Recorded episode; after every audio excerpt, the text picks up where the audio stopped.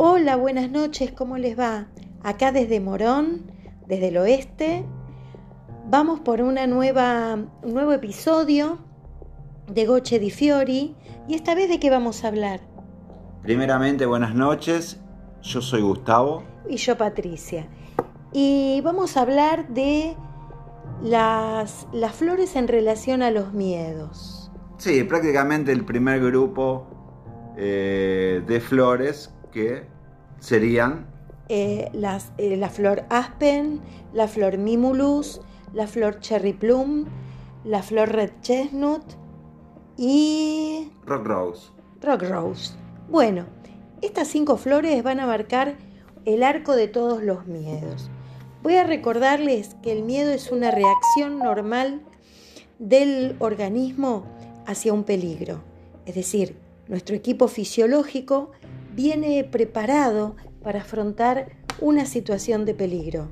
Frente a esto, se prepara el cuerpo con sudoración, aumento de la taquicardia, empalidecimiento, sudoración, frío, eh, posibilidad de desmayo y de salir corriendo. Esto básicamente es la respuesta del miedo hacia el peligro. La primera flor que aparece en este grupo es aspen. Bueno, aspen es una flor que se va a relacionar con el miedo sutil, el miedo a lo desconocido. Por ejemplo, a la noche, a los fantasmas, a los espíritus, a la muerte. Son miedos sutiles, miedos que incluso conectan con el otro plano. Bien, muy común en niños, pesadillas nocturnas, oscuridad. Son temores básicamente mentales.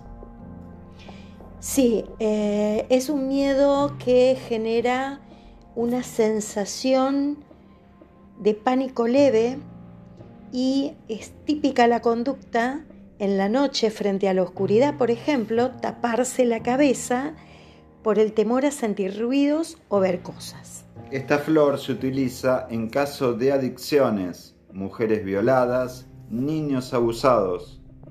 Necesitan aspen también las personas abiertas por prácticas de técnicas, por ejemplo, de meditación o en grupo.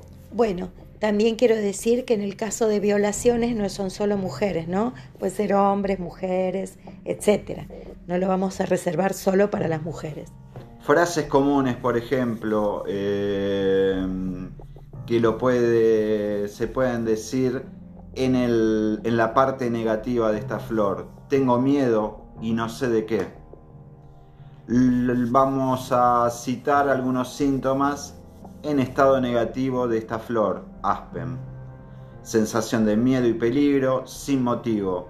Temblores, sudoración, malestar est- estomacal, angustia. Bien, vamos a pasar ahora a otra flor, Mimulus. Mimulus es una- Antes de pasar a Mimulus, Patricia, quería recordar el potencial de esta flor al tomar ver. el preparado. A ver, contanos.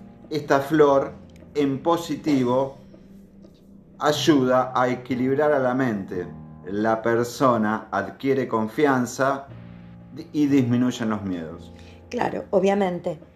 Eh, Ahora sí. la a- confianza le permitiría un sueño tranquilo, dormir, no pensar y no estar sintiéndose acosado por sombras o por, Por eso. o por fantasías Hemos negativas. dado la parte de la flor en negativo Y en que son los miedos, y en positivo Claro. esos miedos Permitiría, permitiría conciliar un sueño con la tranquilo. toma de las flores de Bach. Ahora sí, vamos a pasar a Mimulus, que es otra flor, que esta tiene que ver más con los miedos concretos, o sea, los miedos que yo ya sé a lo que le tengo miedo. Por ejemplo, miedo a los insectos, miedo a los truenos, miedo a subir a un avión, ¿sí? Cuando yo ya conozco mi miedo, para eso es esta flor. Sí, también miedo a perder el empleo, ¿sí? Eh, a la pérdida de pareja. Sí, Mm. cuando yo ya sé que tengo esos temores, yo ya los conozco. Sí, Bueno, bueno, y estoy citando. no lo- porque puede ser una pérdida pareja potencial, entonces sería un aspen. Cuando yo ya No, sé no, no, la que le tengo de- miedo a de mi perder la pareja, Sí. ahí ya es esta flor, mimulus. Miedo concreto, básicamente. Miedo fóbico. Bien. ¿Qué características tiene esta flor? Y esta flor, eh, en negativo, eh, tiene una tendencia a tartamudear. Eh, La un- persona, no la flor. Sí, bueno, la persona, la flor no suda. Sí, también puede sudar en verano. Sudor excesivo en las manos. Eh, tienen temor a hablar con, con terceros. Eh, básicamente Personas tímidas. La timidez. Claro, personas tímidas, personas que están apocadas, que además se asocian con otras características que van a venir en otros grupos, como la falta de autoestima. Es una flor muy importante en la infancia. ¿sí? Claro, claro. Eh, Sí, por los miedos básicamente infantiles. Es muy común que los niños presenten en diferentes tránsitos de su infancia, por ejemplo, en los bebés, este, la angustia del octavo mes, que es el miedo a cuando la mamá no está cerca. Cuando ya van creciendo, alrededor de los 3 a 5 años, eh, hay miedo básicamente que se llaman zoofobias, miedo a algunos animales, sobre todo animales pequeños. Bien, eh, en negativo eh, estamos, pueden aparecer dolores de cabeza, trastornos vesiculares, ¿sí? Esta flor que nos va a dar valentía a enfrentarnos a estos miedos El conocidos. coraje, el coraje. ¿eh? El coraje. El coraje. Algunas frases típicas de esta flor pueden ser, no puedo ponerme inyecciones, tengo miedo a las agujas, tengo que hacer un trámite con alguien. Miedo al dentista, que Mie- es tan conocido miedo el miedo al dentista. Bien, Al hacer un trámite tengo que ir acompañado porque solo no... no puedo No puedo. quizás tenga miedo, temores y timidez Por el, para poder el temor de enfrentar a un tercero. Y Claro. ahí lo citado, ¿no? La sudoración, el tartamudeo.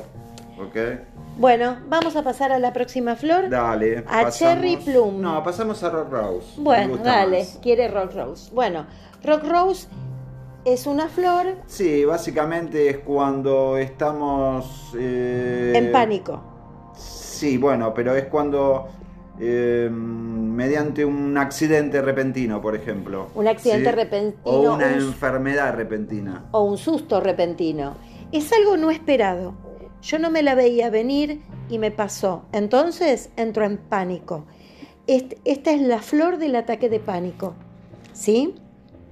Sí, Que a veces los, los ataques de pánico suelen estar muy medicados a nivel psiquiátrico. Bueno, esta flor ayudaría a bajar el nivel de los psicofármacos y poder ayudar a resolver de una manera más natural. Sí, pánico, terror, ese, ese miedo que nos paraliza ante, por ejemplo, un accidente, un robo, una, una catástrofe. Sí, puede ser una catástrofe Sí, sí, sí. natural, por ejemplo, ¿no? Un terremoto, algo no esperado este, que me paralizó de terror. Sí, básicamente en estado negativo la persona eh, siente una, amena- una amenaza psicológica y física, ¿sí? Eh, un sudor frío eh, puede provocar diarrea, taquicardia, angustia. ¿m? Bien. Bueno, Es el temor llamado el puñetazo en la boca del estómago. puñetazo en la boca del estómago. Claro, pero ¿por qué es este puñetazo en la boca del estómago? Porque es la sensación de adrenalina que vierte fuertemente y rápidamente en el torrente sanguíneo. Por eso siento ese látigo. Es, el mismo, es la misma sensación cuando eh, íbamos a, a los juegos de parques de diversiones y nos tirábamos en caída libre. Este, bueno, es esa sensación o cuando baja muy rápido un ascensor. Ese es el puñetazo en el estómago. Bien. Bueno, pasemos a la próxima. No, última, última Oh, cosita para eh, cerrar esta flor muy interesante, eh, por cierto. Eh, estas personas en estado negativo pueden llegar a tener, es muy fundamental esto, eh, parálisis total, ¿sí? Por el miedo, por el pánico, por el terror, se paralizan. y también puede llegar a, tener una sordera temporaria o ceguera también en muchos casos. Bueno, las cegueras y sorderas temporarias llamadas ceguera histérica este, se provoca así por esta sensación de que eh, como que eh, se pierde la base de sustentación. Es como si se nos viniera bajo el piso. ¿sí? En ese momento el shock de adrenalina es tan fuerte que nos puede dejar ciegos o sordos. Bien. Recordá, recordá una cosa, cosa, Patricia. ¿Qué? Para liberarnos de una parálisis, ¿eh? ¿Qué vamos a, a, a tomar? Rock, Rock Rose. Que nos va a dar ese coraje necesario. ¿Listo? Bien, para salir del pánico. Ahora sí, vamos a una de las flores que más, más, me gustan, Cherry Plum. Bien, la bien. flor del cerezo.